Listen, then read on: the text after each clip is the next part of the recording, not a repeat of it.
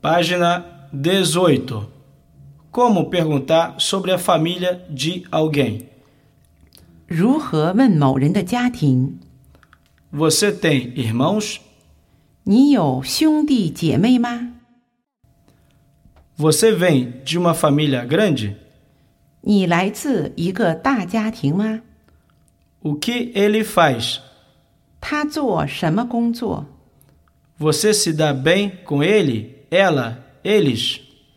你和他、他、他们相处的好吗？ Você tem filhos? 你有孩子吗？ Faz tempo que você está casado? 你结婚很久了吗？ Faz tempo que você está separado, divorciado? 你离婚很久了吗？